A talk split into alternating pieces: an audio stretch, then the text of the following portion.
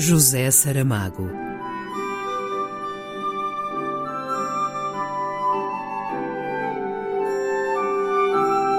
A caminho do centenário.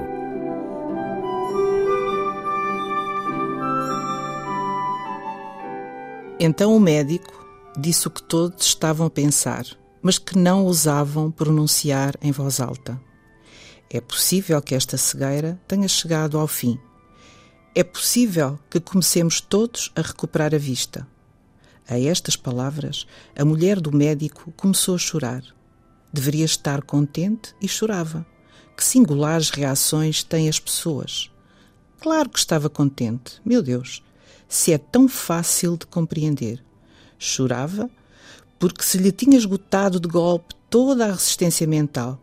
Era como uma criancinha que tivesse acabado de nascer e este choro fosse o seu primeiro e ainda inconsciente vagido.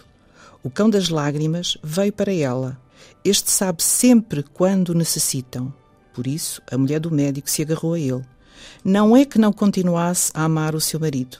Não é que não quisesse bem a todos quantos se encontravam ali. Mas naquele momento foi tão intensa a sua impressão de solidão, tão insuportável, que lhe pareceu que só poderia ser mitigada na estranha sede com que o cão lhe bebia as lágrimas. A alegria geral fora substituída pelo nervosismo. E agora? Que vamos fazer? Perguntar à rapariga dos óculos escuros. Eu não conseguirei dormir depois do que sucedeu. Ninguém conseguirá. Acho que deveríamos continuar aqui, disse o velho da venda preta. Interrompeu-se, como se ainda duvidasse. Depois rematou. À espera. Esperaram. As três luzes da candeia iluminavam um círculo de rostos. Ao princípio, ainda tinham conversado com animação. Queriam saber exatamente como acontecera.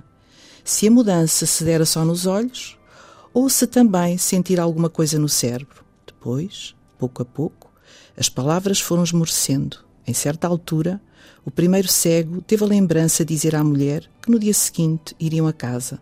Mas eu ainda estou cega, respondeu ela. Não faz mal, eu guio-te. O segundo, a recuperar a vista, ia adiantada à noite, e já a candeia, no fim do azeite, bruxuleava. Foi a rapariga dos óculos escuros. Tinha estado com os olhos abertos sempre, como se por eles é que a visão tivesse de entrar e não renascer de dentro. De repente disse: Parece-me que estou a ver. Era melhor ser prudente. Nem todos os casos são iguais. Costuma-se até dizer que não há cegueiras, mas cegos quando a experiência dos tempos não tem feito outra coisa que dizer-nos que não há cegos, mas cegueiras.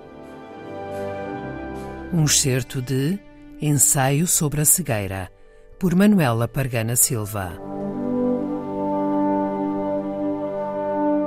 José Saramago.